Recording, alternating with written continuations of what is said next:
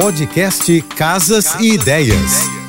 Dicas de arquitetura e design para decorar sua casa com Manu Miller. Senta que lá vem a história. Uma invenção muito pequena revolucionou todo o ramo da construção civil no mundo. Estamos falando da bucha de plástico para parafusos, inventada por Arthur Fischer. Em 1958, Fischer apresentou seu pequeno e revolucionário objeto para fixação de parafusos, que hoje se encontra em quase todas as obras do mundo, tendo sido produzidas até hoje bilhões de vezes na fábrica de Fischer. As pequenas invenções são sempre melhores pela simplicidade da ideia e do mecanismo. Beijos e até amanhã.